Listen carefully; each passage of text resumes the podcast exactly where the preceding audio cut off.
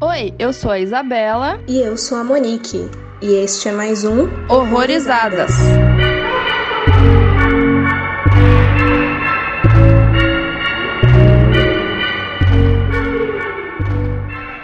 Oi, gente, sejam bem-vindos a mais um Horrorizadas. Hoje a gente vai falar de um filme chamado Triângulo do Medo, uma tradução ali maravilhosa pro Brasil, né, que fizeram. Mas ele se chama Triangle, ele é um filme de 2009. E pra conversar com a gente sobre esse filme hoje, a gente chamou a Ana Lu. Oi, Ana Lu, seja muito bem-vinda de novo. Hello, people, que honra estar aqui de novo nesse podcast maravilhoso, riquíssimo.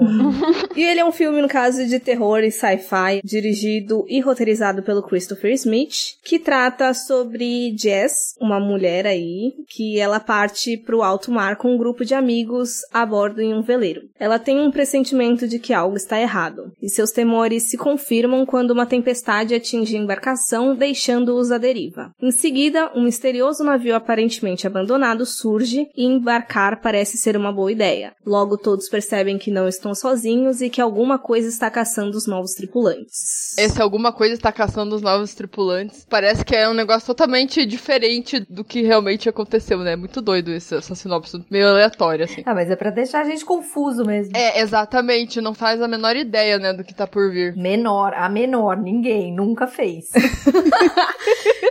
Jamais. É, é engraçado vocês terem já puxado isso, porque foi meio que um problema. Por mais que eu tenha gostado dele no sentido de que dê pra teorizar, eu não gostei do desenvolvimento dele, porque quando a Isa falou do título, eu fui adicionar no Leatherbox, acho, pra colocar na watchlist, não lembro qual foi. E aí, o título já me remeteu a, ao querido lá Triângulo das Bermudas, e num pôster tinha uma pessoa ali que tava encapuzada, e esses dois detalhes me fizeram descobrir talvez o plot maior do filme, mas aí a gente se desenvolve mais pra frente. Por enquanto, sem spoiler, então eu fiquei metade do filme ali, 40 minutos no mínimo, querendo, ai, passa logo porque eu já sabia que, que era isso, eu só quero saber da resolução que porra que vocês vão fazer, sabe? Uhum. Mas ele é legal pelos elementos ali mínimos que a gente vai discutir, que tem umas referências maneiras e muito aberto a interpretações. É, esse filme eu achei engraçado. Eu fui descobrir que ele é australiano, foi agora há pouco, assim. Porque eles passam na Flórida, né? Mas tinha a menor ideia que ele tinha sido gravado na Austrália. Eu já achei isso curioso. Bizarro. Eu tenho uma experiência diferente da Monique com esse filme, porque eu assisti ele sem saber absolutamente nada, assim. Foi meio sem querer, saca? Eu nem tinha ouvido falar dele. Eu tinha um amigo meu que falou uma vez, pá, esse filme é muito louco, mas aí passou, não ficou na minha cabeça, e quando eu assisti ele, eu falei, é o que que tá acontecendo aqui, Jesus? Uhum. Eu não lembro como que eu conheci esse filme, mas eu lembro que eu assisti com a minha prima, também sem saber porra nenhuma do que, que ia acontecer. E quando a gente acabou o filme, a gente tava simplesmente obcecada pelo filme e queria saber tudo e o what the fuck, vamos assistir de novo, pelo amor de Deus, o que aconteceu aqui. Foi muito doido, assim.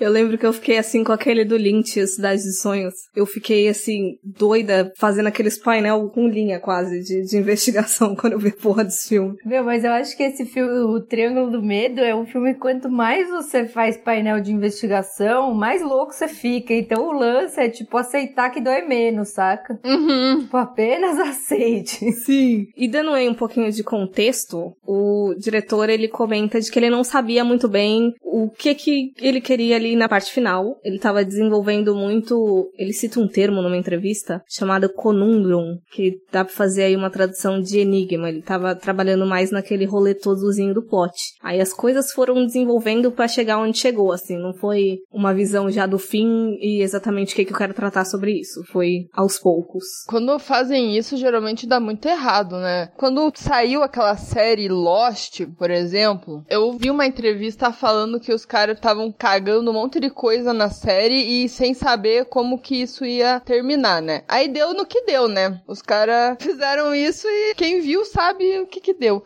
Então, isso geralmente não presta, né? Sei lá. Nossa, ainda mais que é um assunto bem complexo, assim, né? Pra você, tipo, ir deixando levar. É a Deus dará, assim, foda-se, né? Né? Eu acho que, inclusive, o final deveria vir antes. Do começo. Mas nesse filme, eu não sabia dessa construção aí. Eu consegui achar ele bem fechadinho, porque ele realmente é um círculo, né? Então, eu achei que conseguiram fechar as coisas. Eu até questionei algumas coisas na pauta, mas como simbologias que eu talvez não tenha entendido. Mas eu não achei furo nesse sentido de, nossa, mas o que aconteceu ali que não foi explicado? Para mim, deu certo, sei lá. É, eu, eu não acho também não. Eu acho que ele é bem, bem círculozinho. Ele começa e termina perfeitamente. É o círculo do medo, um triângulo. É, então. Eu tava rindo mentalmente aqui, vocês falando de círculo, eu falei, mas o nome do filme é Triângulo, tá ok? Mas vale também, né, gente? Você não sai de dentro do triângulo, você tá ali, ó. É verdade.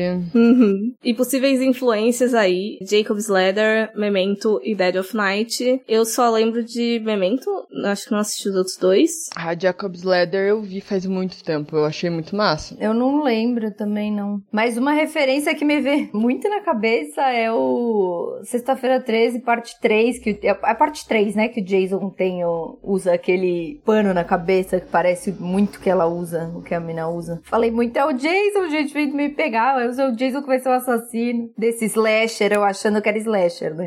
é, então, esse pano me lembrou de um filme chamado Los Cronocrímenes, que vai envolver aí também um rolezinho do que a gente vê no plot, então talvez isso tenha me que é um cara, tipo, de um macacão, assim, com a cara toda enfaixada. Ah, então você já tinha mais referências. Eu pensei no Iluminado, pela estrutura do lugar mesmo, e porque na hora ali apareceu o quarto 237, né? Sim. Né? Aí não, né? Tá na cara ali. Assistiu muito Iluminado antes de fazer esse filme, né, amigo? É, então, ele comentou até na entrevista de que sim, que foi proposital ali, essas, essas referenciazinhas. E ele comenta muito sobre o Iluminado do Kubrick ter sido uma inspiração, até porque ele pesquisou muito sobre o processo de produção do filme e as divergências com o livro, né? E ele chega a citar do estudo do Kubrick para aquela teoria que a gente até falou no, no Possum, do Uncanny. Vale da Estranheza? Isso, isso. Então, tipo, essa coisa de duplo, de medo de, de um impostor, de uma pessoa parecida com você, então meio que tá ali no filme também. Sim, total.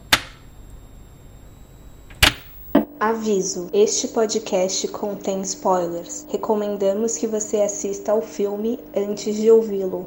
Entrando na casa do spoiler, quando você falou, Monique, que você não gostou do, do desenvolvimento, talvez você já tenha matado ali a charada do que, que tava acontecendo. Quando eu descobri o que que era, não foi uma explosão de cabeças para mim. Tipo, eu só falei, ah, legal, é doido, mas para mim o plot não, não foi a coisa mais legal do filme, sabe? A coisa mais impressionante. Para mim o que foi legal foi todo o rolê dela tentar resolver e ver que não dá muito certo e daí começa a envolver as pessoas e as pessoas pessoas achando que ela é louca, daí a gente começa a achar que também ela é louca. Enfim, isso eu achei mais legal do que o próprio plot mesmo. Eu concordo total, meu. Acho que a execução é a parte principal desse filme, porque é um filme que você assiste ele mais de uma vez e ele não, não piora, né? Não, não é tipo, ah, já sei o que vai acontecer, foda-se, né? Ele vai até melhorando, porque você começa a pegar uns detalhes que, né, a primeira vez que você assiste, você não tem noção do que tá acontecendo. Você vê ela chegando ali meio perturbada no barquinho lá que eles tão, vão pegar. E você fala, meu, o que que tá acontecendo? Aí você vai assistir a segunda vez, você já sabe o que tá acontecendo. Mas continua muito bom. Eu acho que é, é uma experiência completamente diferente rever esse filme, mas é, eu acho igualmente boa, assim. Então eu acho que esse é o grande mérito desse filme. É, então, eu digo, na primeira vez, o que me fez não gostar é que eu acho que teve 40 minutos ali que para mim ficou entediante. Porque nos primeiros 40 a gente vê aquele rolê ali para eles entrarem no barco e tal,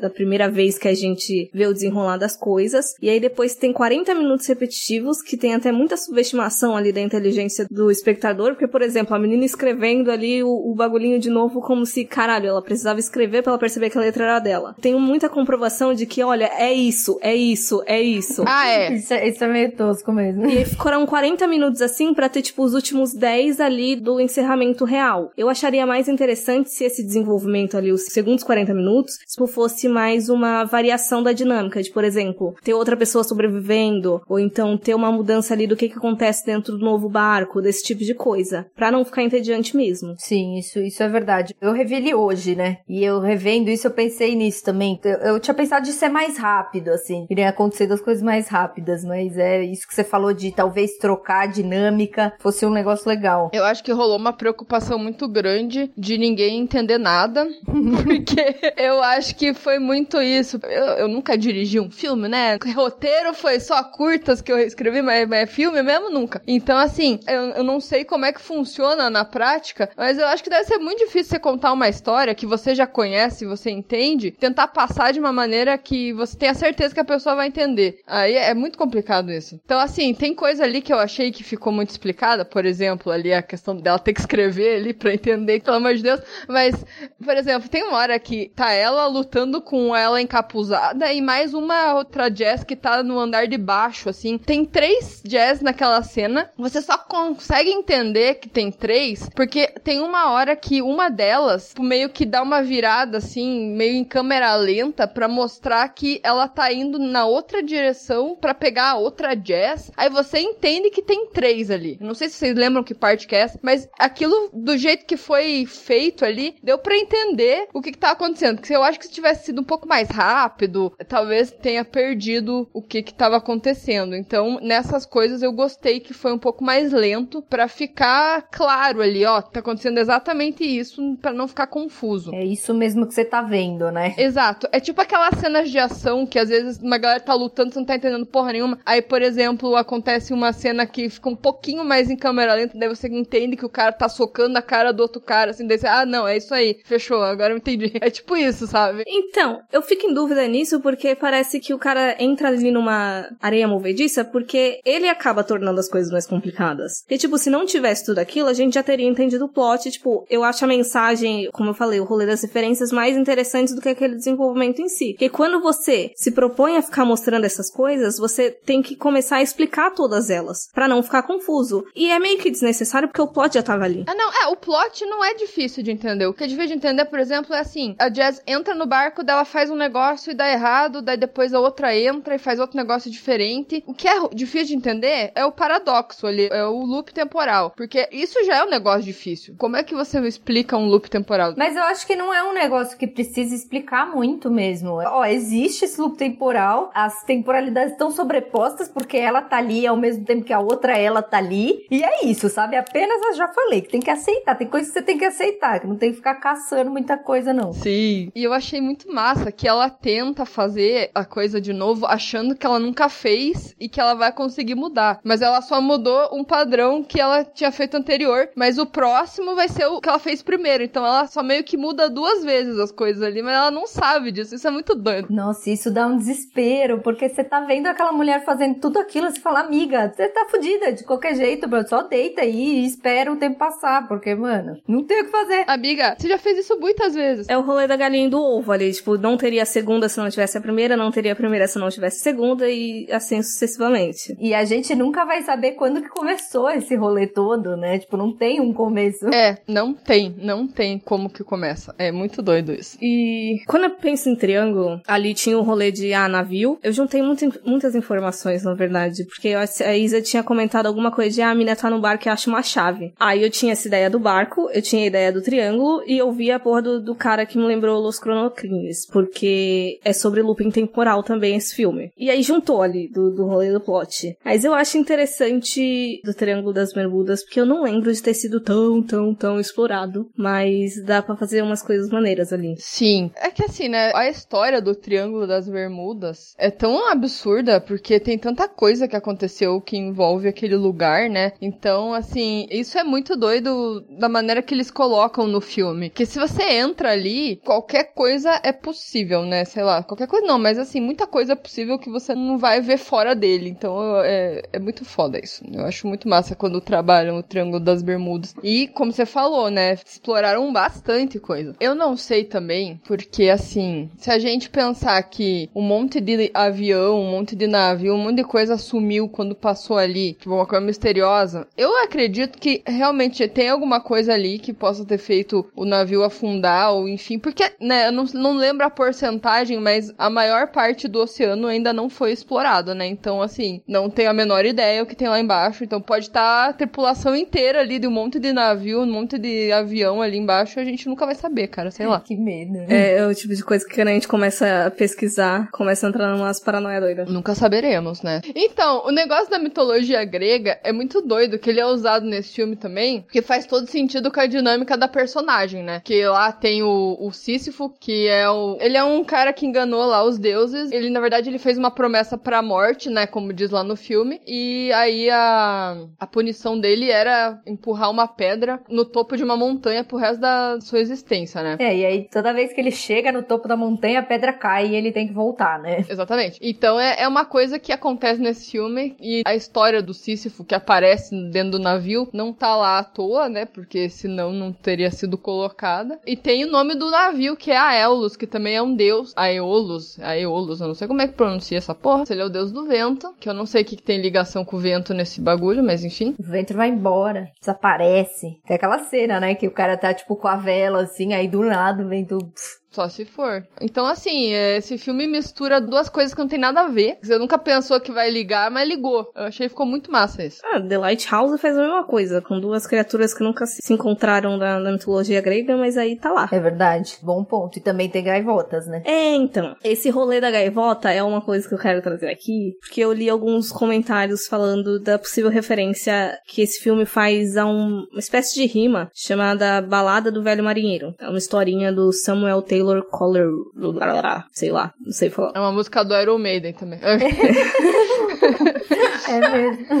E talvez isso até facilite nossa compreensão aí sobre essa gaivota do filme. Mas enfim, ele é sobre um marinheiro que tá lá com a trupe dele, e eles vão sair aí nas águas e enfrentam uma tempestade muito forte e acaba perdendo ali o caminho, ficam meio que à deriva também. E daí eles meio que são salvos por um albatroz que indica o caminho. Só que aí o bendito do marinheiro inventa de fazer o quê? Matar o albatroz. Cusão. Exato. E aí o que acontece? Ele se fode e com motivo. Começa a acontecer umas paradas ruins, e aí eles encontram um barco, um navio. Só que quem tá nesse navio é a morte e a vida em morte. E elas começam um jogo ali pra decidir quem vai ganhar quem que tava naquele barco que afundou. No final das contas, a morte consegue levar todos os restos dos tripulantes, e a vida em morte leva o marinheiro, que fica preso ali num sentido de que ele vai ficar enfrentando ali tudo que for de horrível, mas só que em vida. Ele fica destinado a, a viver ali, transmitindo a sua lição de moral pelo caminho e por onde ele passa. Ou seja, os que foram levados pela morte tiveram mais sorte, né? Ou seja, não mate animais. Quantas vezes a gente já viu isso? É, E ela, ela mata uma gaivota, né? No final, que é o começo, talvez, não sei. É. E tem outros começos nesse filme, por exemplo, dá pra teorizar ali que era o taxista naquele rolê. Será que ele era só um taxista? Aí ela fala, ah, eu, eu já volto aqui, eu prometo que eu já volto. Aí ela não volta. Ela fala que vai voltar, né, mano? É muito estranho você falar, eu prometo que eu volto pra uma pessoa aleatória, assim. Pra um taxista. É, foi isso aí, isso é estranho. Não tem mais táxi na cidade, amiga? É só esse, homem. Vai ter que ficar te esperando. Então, eu não sei que, que de acha aquele taxista é, porque pra mim, se for colocar ele como a morte, tipo, por que, que ele não levou o menino? Eu não sei. É, e ele fala, né? Eu acho que essa é a frase que resume esse filme, é a frase do taxista, que ele fala que não adianta tentar salvar o menino. E ela não aprende, porque ela tá lá tentando salvar a porra do menino. É, ela levou ali só na hora do acidente a, a frase dele, né? Mas não era só pro acidente, era pro todo o rolê. Pra vida inteira, amiga. Não vai nesse barco, relaxa. Mas tem, tem um lance legal que eu achei que eu fiquei meio perdida as duas vezes que eu assisti, porque quando ele fala com ela, é tipo como se fosse noite, né? Mas enquanto ela tava com o menino era dia, e aí depois, tipo, ele chega ali no pier e é dia de novo. Eu não sei se ela dormiu a noite inteira e chegou já era dia, mas me parece um negócio meio bizarro com o tempo, esse final aí também. É, eu interpretei como realmente ele sendo talvez ali uma representação da morte, porque tem aquela questão, ele tá todo de preto, e tem o- a questão também de ficar tudo escuro quando ele aparece, e é uma questão de um segundo ali. Tá tudo claro, de repente fica tudo escuro. Então eu, eu tive essa teoria por isso, e também pela questão dela ir até o pier e falar, ah, eu prometo que eu volto, e não voltar, tipo, como se ela tivesse feito uma promessa pra morte, sabe? É, mesma história do Sísifo, né? É, eu fui mais com isso. É, então, eu não compro muito isso, porque se a gente pensar na morte só como uma criatura de que ela não vê bem e mal, para mim não faz sentido ela tá ali vendo o motorista e ele não levar a criança também. Ele poderia sim ser, tipo, algum, sei lá, algum deus, algum uma criatura, como ele mesmo fala, tipo, eu sou só um motorista, numa questão mais de limbo ou do inferno, porque eu acho que a morte em si, por ela não ter esse discernimento de para onde que eu vou te levar, tipo, ela não aparece só para quem eu vou levar pro inferno, não faria sentido para mim do menino não tá junto. Sim. É, mas eu não sei onde encaixar esse cara se não for isso. Ou ele é aquele cara que fica no, no barquinho lá, o, o Caronte, sabe? Mas o Carionte também leva, eh, tipo, todo tipo de pessoa, não é? Não é só pro inferno, eu não lembro. Não, mas às vezes ela não foi pro inferno. O menino morreu, mas ela não, né? A outra Jess tá morta lá no porta-mala, né? Mas ela que sobreviveu. E, e também é estranho, porque ela sai do carro e ninguém viu, né? E aquilo também ficou confuso pra caralho. Não, o corpo dela tá lá. Pra mim, ela tá morta. Porque, tipo, tem o corpo dela no chão e tem a, uma outra ela falando com o motorista. Sim, mas é aquela que mata ela quando ela sai do barco e volta pra casa. É o duplo dela. Não, quê? É que assim, ela sai do barco e vai pra casa dela e vê que tem ela lá e ela mata ela. Sim. E ela põe no porta-mala, né? Ela bota o corpo da outra ela no porta-mala. Isso, e quando o carro capota, é aquela que tá no porta-mala que tá morta. Caralho. É, mano, é. Eu tô falando, esse filme é cheio das coisas. Não, não, caralho, porque, tipo, a- o corpo arrombou uma mala e abriu o porta-mala. Não, o corpo tá dentro da mala. É só a galera que tá mexendo ali. Não, mas ele aparece. Porque eu lembro de ter visto o corpo exposto. Ela tava exposta, mas ela tava exposta com aquele vestidinho. Da que morreu. Ah, sim, sim. Não, mas eu- o que eu tô achando absurdo é do corpo ter saído do porta-mala e ter saído da mala e ter ficado exposto. Isso eu achei esquisito mesmo. Como é que o zíper abriu? Não, mas eu achei que fosse tipo a galera que tá lá, que abriu pra ver o que tinha, saca? E aí era um corpo. É, pode ser também, né? Sei lá. Tiração, você vê um acidente, tipo, ah, eu vou abrir essa mala aqui, foda-se. Mas acho que, da- dado a todo o contexto do filme, isso aí é o de menos. Sim, sim. Então, eu acho que o motorista realmente deve ser o Caronte lá, porque eu fui pesquisar ali enquanto a gente parou. Ele é só levando pra Hades ali, meio que pra um possível inferno. Como eu disse, ao menos pra mim faz mais sentido assim, por não tá vendo o menino, não tá pegando a alma do menino nem porra nenhuma. Ah, sim, aham. É, pode ser. E aí ela fica enganando ele pra sempre, né? Pelo visto. Falando que vai voltar. É, Ficar trolando o motorista, que ficou lá esperando com o taxímetro ligado. A conta dela do táxi vai ser alta, né? Eu não queria nem ver essa conta. é por isso que ele persegue ela, pra pagar a conta. É, ué. Tudo se resume à falcatrua que ela deu no taxista. Quis dar a Elsa no táxi, fica aí carregando pedra agora. ela tá sendo punida porque ela fez merda com o taxista. Um trabalhador honesto. Trabalhador autônomo, não tem garantias, e ela fica nessas. I'm having deja vu every time I turn a corner. No. I know this place. No, you don't know this place. You're just in shock.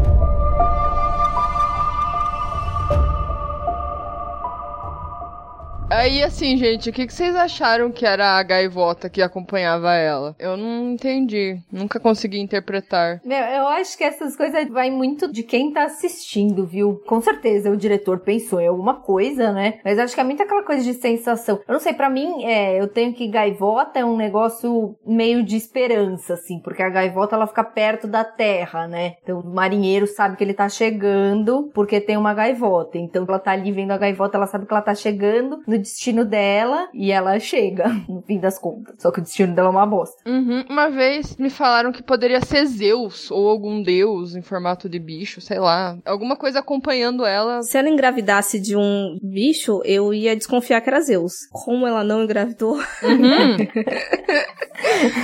Tá, mas meu, dá muito pra pensar que é alguma coisa assim, porque esse filme é meio que baseado inteiro numa mitologia grega, né? Eu acho que o cara traz muita coisa. Uhum. Eu tava com a ideia muito de gaivota relacionada a presságio, por causa desse monte de filme aí de marca que a gente tem visto ultimamente. E aí eu fui procurar coisas no Google, apareceu uma mensagem ditadozinho falando gaivotas em terras, tempestades no mar. E daí a gente precisa lembrar, determinar o ponto de que o filme começa. Se for naquele rolê ali que ela mata a porra da gaivota, que ela realmente estava em terra, até faria um sentido ali. Aí também, depois de ir atrás do velho marinheiro, também tem a questão de que ela matou a gaivota, um animal marinho, que a gente já viu em outros filmes, incluindo The Lighthouse de novo. E aí ter sido ali uma punição divina porque matou o bichinho. Uhum. Mas eu fiquei incomodada na primeira vez que apareceu que era um CGI muito fodido. Esse filme tem umas coisas meio mal feitas. Mas assim, não é o principal, né? Porque lá, aquela cena que o barco vira também é mal feito. É só pra mostrar que o bagulho deu merda. Que não é o foco, né? Mas é ruim mesmo. Sim. Eu acho que me incomodou no início porque eu, assim que começou o filme que a gaivota aparece, eu falei assim, mentira, que vocês colocaram a porra de uma gaivota aí, tipo, inútil. Mas aí depois que eu vi que tinha mais significado dentro do filme, eu aceitei mais. Nada é inútil nesse filme. Nada é inútil, porém, o que, que vocês acharam da Heather? Inútil, aquelas loucas, né? tipo, não. Então, é que tá. Será que ela era inútil? O que, que vocês acham?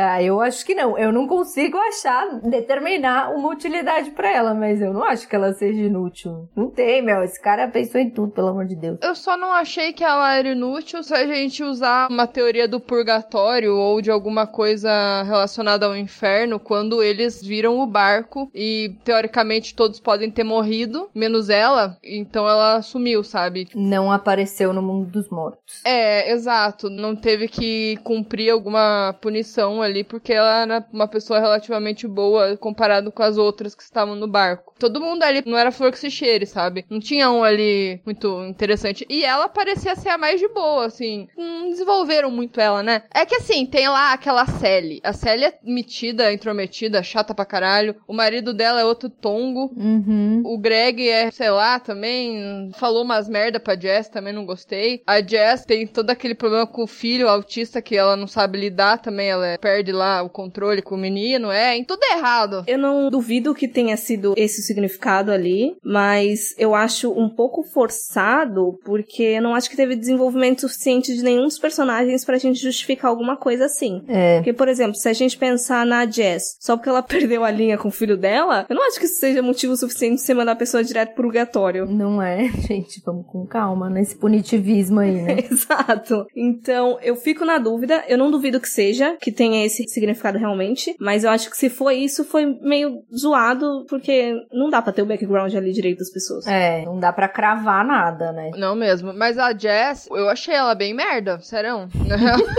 Porque, assim, aquilo ali que ela falou com o menino, pra mim, eu falei, mano, ela deve fazer isso sempre, sabe? Porque ela mesma fala, quando ela tá no carro, as coisas vão ser diferentes a partir de agora. Eu não vou mais fazer isso. Então é uma coisa que ela faz recorrente. Ela não sabe lidar com o problema do filho dela e, tipo, xinga ele adoidado porque ele derrubou um bagulho no chão, sabe? Então eu achei ela bem merda nesse sentido, assim. Eu tinha lido como uma coisa pontual, não tinha lido como uma coisa recorrente. É, eu só li como recorrente por conta do que ela fala no carro. Então, pra mim, é uma coisa que ela sempre fez. É, não sei. Mas aí a gente já determina que ali talvez fosse o começo mesmo do bagulho, né? É. Se essa teoria for a que a gente for seguir, a virada do barco é o começo de tudo, porque aí é onde as pessoas morreram. Eu acho que é a partir da hora do acidente, talvez. Do acidente da Jess? Do acidente de carro, né? É, porque assim, se a gente lê como a teoria do Triângulo das Bermudas, acho que começou no mar. Se a gente pegar mais pro lado da mitologia, talvez tenha começado no acidente de carro. É porque eu acho que o acidente, ele fica no meio de dois pontos importantes.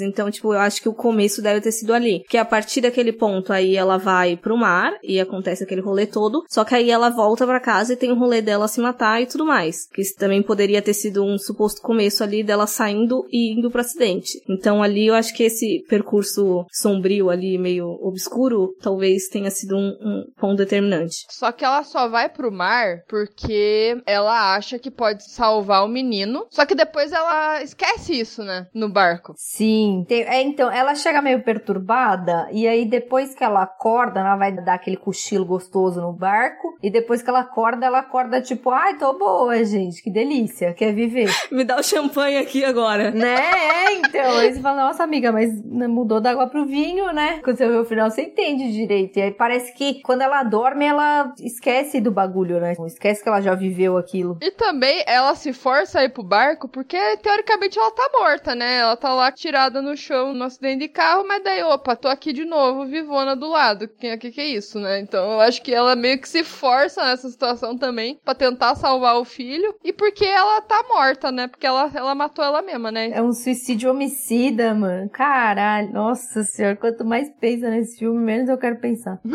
É, nesse rolê que vocês falaram dela esquecer tudo dormindo, faz sentido se uma das referências do cara é memento. Que toda vez que o cara dorme, ele esquece dos rolês. É verdade? Aí, pronto. Ou aquele aquele filme do Adam Sandler que a mulher esquece que, que conhece o cara. É, é essa a referência do filme mesmo.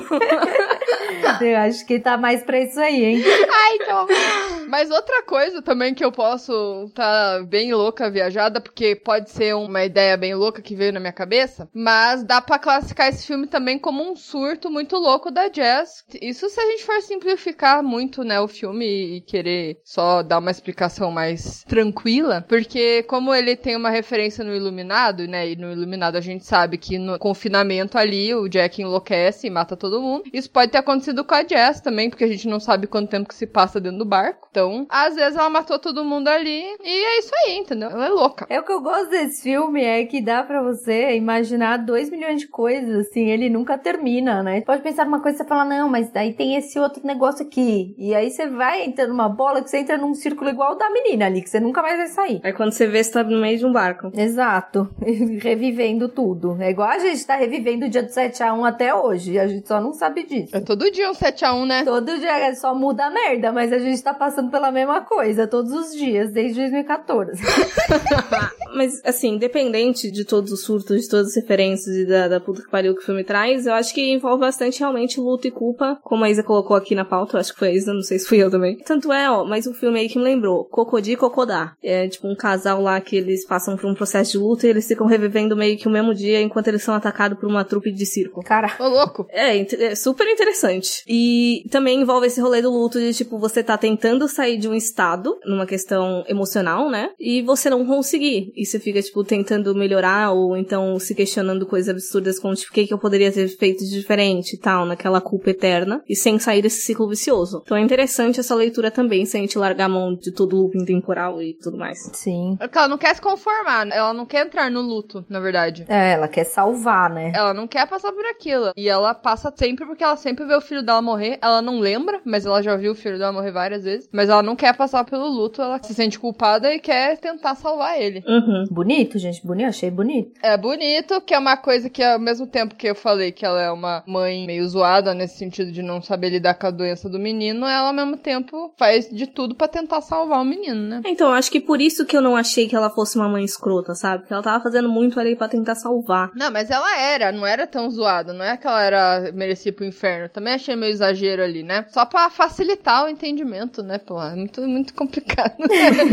eu acho que poderia talvez ter desenvolvido melhor pra gente entender melhor mesmo o que cada um era. Que realmente ficou muito raso isso, né? É, não, aí vai de depois que acaba o filme, né? É Coisa que, tipo, não tá no filme, assim, que a gente vai vendo, vai encontrando ligação. É, são os detalhes, assim, as coisas que as pessoas vão falando no filme, aquelas falas, assim, meio. às vezes algumas coisas meio escrotas. E, mano, aquela personagem Sally é muito tosca, cara. Ela, ela dá umas raivas. Ela achando loucamente que a amiga dela tava no navio. Aí até o marido dela fala: É, aham, ela perdeu a chave e não falou pra gente que tava aqui dentro. Não foi. tipo, ai, a- ela não tá aqui. Nossa, mas então de quem que é esse sangue? Eu falei: Meu Deus, De qualquer pessoa. amiga, é de qualquer um menos da sua amiga, só digo. Muito errada aquela moça, sério. né? Inconveniente, né? Que já chega com a amiga pronta pra arrumar o rolê e ninguém nem quer. Nem o cara, que, o dono lá do barco, nem a amiga não quer dar uns beijos. Vocês não pediram, mas eu trouxe uma amiga. Né? É, então, continua fazendo o que a gente não pede. Filme, inclusive, aí com o ex-marido da Miley Cyrus, que a gente esqueceu de citar. É verdade. Quem? É o Vitor lá, o. Nossa, gente, tô perdida na, na cultura pop aqui. Nem sabia desse rolê. Nossa, ele já é ex-marido, né? Como assim eles eram casados? Porra, ela até fez música pra ele, poxa, o que aconteceu com o amor? Acabou, amor. Tá num looping aí, vivendo. Talvez ele tenha sido mais inútil, né? Se vocês forem parar pra pensar assim. Ele só serviu pra morrer ali de um jeito aleatório. Todo mundo só serviu pra morrer. Eu acho que é legal aquela hora que ele chega, tipo, que você percebe a perturbação dela. Quando o cara pergunta, ah, mas e aí, ela tá bem? Ele fala, hum, rapaz, acho que não. E depois ele começa a entrar nos negócios. Acho que pra isso ele serve, assim. E pra, né, ter aquelas mortes violentas e bizarras de filme slash. E foi o que menos me chamou a atenção, assim. Não, eu sei que todo mundo foi feito ali pra morrer, né? Meio óbvio, mas assim, ele foi o que menos chamou a atenção, eu acho, não sei. Eu acho que o que menos me chamou a atenção foi o marido da menina lá, que eu não lembro nem o nome dele. Nossa, chato. O. Outro chato, né? Outro mala. Eu acho que ele seria útil, eu fiquei questionando ali de, de um possível papel que cada um desempenhasse ali, se envolvesse naquilo que a gente conversou no início, de terem várias dinâmicas diferentes naquele desenvolvimento do Lupin, de uma tentativa de sair, talvez ele fosse até útil porque ele é meio que o símbolo ali do, do serviço laboral, sabe? De fazer as coisas e tudo mais, mas acabou sendo inútil porque não desenvolveu isso também. É, pode crer. É quando o filme não desenvolve muitos personagens, a gente fica pensando na utilidade deles exata pro filme e às vezes realmente. Uhum. Tem um negocinho só que eu queria falar antes, é que eu não, não, não manjo muito disso, então não vai ser nada, mas é, eu tava lendo sobre o mito do Sísifo, e tem um estudo do Camus, Camus, como é que fala em francês, gente? Albert Camus. Ele tem um estudo, né, sobre esse mito e tal, e ele fala sobre a saída desse looping que a pessoa tá, que a saída não é o suicídio, a saída é a revolta. E eu lembrei disso agora porque você falou de suicídio, né? Porque ela se mata, apesar de ser um homicídio, é ela se matando. E aí tem esse estudo do Camus que ele fala que a saída não é o suicídio, a saída é a revolta. Talvez o cara tenha lido aí esse estudo também. Sim. Faz sentido, porque ela, ela se mata ali e retoma a vida, dá uma revolta porque ela fica tentando ainda sair do, do rolê. Faz, faz muito sentido, eu acho. É, ou ela se mata ou ela cai do navio, né? É um dos dois. É, são as duas opções. Que ela também se mata, porque ela se empurra. Mas ela não morre. Porque assim, ó, tem uma hora que ela dá umas marteladas nela e só joga o corpo. Mas tem uma hora que a Jess principal, né, que a gente vê todo o tempo, ela cai do navio, né, pra sair e ir pra, pra areia lá e voltar pra casa dela, né? Então, no caso, ela não morreu. Só que é, eu acho que o principal ali é todo mundo, de alguma forma, sair do navio, né? Seja vivo ou morto, pra zerar o bagulho, né? Isso que ficou mais confuso pra mim, sabe? Em que ponto que o- o, Que recomeça, né? é, exato. Em que ponto que tudo recomeça? Porque quando eles entram, já tem uma Jess lá. Por mais que a outra tenha saído, ainda tem outra. Isso que pra mim é, dá um nó na minha cabeça também. Deve sair uma toda vez que outra entra, porque eu acho que, ao menos na minha cabeça, são duas simultâneas. Aí provavelmente quando uma delas sai, chega a outra. Ou então quando a outra chega, sai uma. Não, mas tem uma hora que tem as três. Tem uma hora que tem três, que ela vê uma delas matando a outra, dela cai. Sei lá, é muito doido. É muito louco. E eu tenho pra mim que quando ela mata todo mundo, volta ali do navio, né? Volta da galera tentando entrar. Mas não necessariamente ela precisa morrer, né? E assim, né? Ela mata pra tentar impedir as pessoas de entrarem, mas ela nunca consegue impedir. Pois é, gente. Já, já devia montar uma barricada ali antes. Tem que ser esperta, pô. Tipo, um- uma plaquinha. Oi, gente, não entra. Tá, é proibido. Exato. Né? Navio fantasma. Não entre, não se aproxime. É cilada, Bino. Eu, cara, uma coisa que eu gostei muito foi a cena que a Sally morre lá num lugar que tá cheio de outras Sallys e aquelas gaivotas tudo comendo ela. Eu gostei daquilo. Eu não gostei porque, tipo, você chega, você vê um monte de você mesmo morto. Eu vou sair dali correndo e gritando que nem louca. Não vou deitar no meio de um monte de corpo meu. Mas ela tava furada. Ela tava esfaqueada, amor. Mas cai pro outro lado. Eu não ia ficar ali. Tava com o bucho saindo pra fora, mas ela vai junto. É que acho que ela ficou em, encurralada, né? Porque a outra já chegou, aí ficou meio difícil de sair dali, né? Sei lá. Mas quando tudo começou, é, é realmente, né? Ela viu uma dela ali. Pô, o que, que é isso aqui? Mas eu gostei daquela cena. Eu gosto também, eu gosto dessa cena. E da- das gaivotas também, quando ela vai jogar a gaivota morta lá no mar. Porque eu, a primeira vez que eu assisti, eu já estava aliviada nessa cena. Eu falei, nossa, que bom, gente. Ela chegou em casa, tá lá com a criança. E aí, quando ela vai jogar a gaivota tudo lá, eu falei, não, gente, de novo não, pelo amor de Deus. Já passei por isso. Just a driver. Not much the boy. There's nothing anyone can do that's gonna bring him back.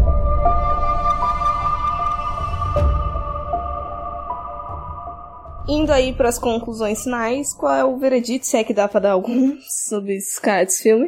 Acho que esse é o filme mais difícil de dar veredito que existe. Amém, nota 5, só tem um problema, não entendi nada. Muito bom, uma estrela. Eu, eu, eu gosto muito desse filme, é um dos meus filmes preferidos, assim. Eu fiquei bem em choque a primeira vez que assisti e eu só tinha assistido ele uma vez. E aí, quando eu fui rever, eu me impressionei também com como ele continua uma experiência boa mesmo, já sabendo de tudo que vai acontecer. Que eu acho que esse é um dos maiores problemas, né? Que a galera, tipo, fica falando de, ai, não pode dar spoiler, não pode dar spoiler, não sei o quê. Eu acho que quando o filme é bom, você, mesmo sabendo tudo que vai acontecer, você consegue se impressionar e, e enfim. Sim. E eu acho que comigo esse filme faz isso. Eu acho que ele tem alguns problemas, né? Ele não é perfeito, porque não é perfeito nem Deus, mas num geral eu acho ele muito bem feito. Tudo, assim, a, a fotografia dele eu acho ótima, a edição dele é foda, eu acho, eu acho muito bem feito. E a história é muito louca, né? Que gente, nossa, é aquela coisa que acaba e eu preciso assistir Chaves, porque eu não posso ficar pensando muito, porque quanto mais eu penso, mais eu me fodo. Aí eu falo, não, gente, não quero, deixa quieto, vou apenas aceitar que essa mulher tá no loop e vai ficar para sempre e que a vida dela é uma bosta. É isso mesmo, a vida dela é uma bosta mesmo, que dó. Eu ia tentar pegar um barquinho e sair dali, sei lá, nadar. Nossa, meu, acho que eu ia sentar e chorar apenas, só esperando voltar tudo de novo. Eu ia comer aquela comida que tava bonita no banquete antes de ficar tudo podre, assim. Aproveitar ao máximo do navio. Exato. É, pelo menos isso a gente ainda pode fazer. ah, eu gosto desse filme também. Como eu falei, é, quando eu assisti pela primeira vez, eu fiquei querendo saber tudo, resposta para tudo, até porque hoje em dia eu já não sou mais tão assim, obcecada dessa forma de eu só aceito que às vezes não tem um monte de explicação mesmo e foda-se. É o tipo daquele filme que não tem uma explicação só, mas elas podem ali conversar muito bem e, você cria um monte de teoria, isso também é muito legal no filme, eu gosto de, de criar teorias e ficar pensando nas possíveis coisas que ele quer passar pra gente. Então, eu acho até que esse filme, muita gente deve ter já assistido da galera que ouve a gente, porque não é um filme tão desconhecido assim. Talvez ele passe a impressão de ser um filme meio merda por causa do nome. Triângulo do Medo é um nome bosta que traduziram aqui. Então, se você não viu, dá uma chance, né? Porque o, o título é merda, mas o filme nem tanto. Então, vai lá, confia. Uhum. Eu gosto mais de falar sobre ele do que do filme em si. Eu realmente tive grandes dificuldades de ficar prestando atenção nele, porque eu confesso que eu achei meio entediante ali aquele pós-plot, mas ele é legal, ele é legal por todas as teorias que a gente pode criar, ele é legal porque a gente vai ficar confuso, assim, dependente de quão bem estabelecidas as coisas sejam, a ideia por si só é confusa pra cacete e a gente vai se perder em algum momento ou outro, e isso é muito interessante. Se fosse fácil demais, a gente não ia estar falando dele aqui. E eu vou deixar umas indicação aleatória de filme que talvez seja interessante caso você já tenha assistido Triângulo do Medo e queira mais coisa doideira. Eu comentei aí do Cocô de Cocodá, eu comentei sobre Los Cronocrímenes, eu indicaria também Blood Punch. Tá até na lista lá de 52 filmes dirigidos por mulheres. É um, um rolê de três pessoas ali também presa num looping. E tinha mais, mas eu esqueci. E é isso. Puxando aí sobre projetos mais recentes, porque esse filme já é 2009, né? Tem um filme, eu acho que do ano passado, do diretor, chamado The Banishing, sobre uma casa assombrada na Inglaterra, ambientada em 1930. Eu fiquei consideravelmente curiosa para ver o que, que ele vai fazer ali. Então fica também a possível recomendação. Nossa, pelo amor de Deus, fantasma em looping. Deus senhor, Deus me dibre. Eu acho que todo conceito de casa assombrada é fantasma em looping se ele tá preso ali. É verdade, né? Não vai sair nunca, né, amigo? Exato. E o filme também tá disponível aí no Telecine Play, eu acho. E caso você não tenha Telecine Play, dá pra entrar no nosso grupo no WhatsApp lá e pegar os links maneiros que a gente compartilha. Melhor grupo. Locador horrorizadas. Mas é isso, gente. Espero que vocês gostem do filme. É o tipo do filme que quando você consegue entender um negócio, aí daqui a pouco já aparece outro e você esqueceu que você entendeu. Então é muito doido mesmo. E eu espero que vocês tenham gostado do episódio de hoje. E Ana Lu, muito obrigada pela participação aqui. Sempre legal tê-la aqui conosco. E quem não conhece a Ana Lu, por favor, Ana Lu, conte-me sobre seus projetos aí. Obrigada pelo convite de novo, gente. Eu adorei fazer, adorei fazer outro, adorei fazer esse. E meus projetos, na verdade, não tem projeto, né? Eu tenho uma página no Instagram que chama Terror de Quinta com um underline, porque me roubaram, mas isso aí fica para outro podcast. e eu tenho um canal no YouTube que ele tá parado, mas talvez volte. Então vamos deixar aí as pessoas esperançosas. Uhul! Mas se não voltar, tem uns vídeos lá para assistir, né? Enquanto não volta. Dá pra maratonar. Qualquer coisa vem em looping. Dá, manda maratona lá, gente. Dá visualização pra nós que a gente precisa. Os links da Ana Lu vão estar aí na descrição. E não esqueça também de seguir a gente nas nossas redes sociais, né, Isa? É isso aí, galera. Estamos no Twitter como Horrorizadas PC, no Instagram e no Facebook como Horrorizadas Podcast. Também temos um canal no YouTube que é o Horrorizadas Podcast também, onde tá lá os episódios tudo áudio só, né? Não tem vídeo. E ah, o Bom Som Web Rádio. Estamos lá todas as quintas. Às 19 horas. E é isso. Até a próxima. Tchau, tchau. Tchau, gente. Tchau! Uhul.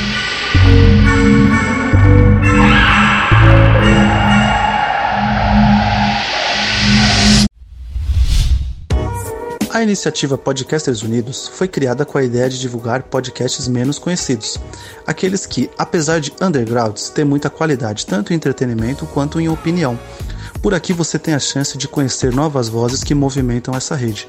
Então entre lá no nosso Instagram, o arroba Podcasters Unidos, é só escolher e dar o play. Caralho, eu buguei real, assim. Acho que eu gastei todos os meus neurônios na, na gravação. Vixe, a Monique voltou pro começo do ciclo. mano. Vou começar. Bem-vindos a mais um episódio do Horrorizado. Vocês estão presos nesse episódio, galera. Nunca mais saíram. Não vai acabar nunca.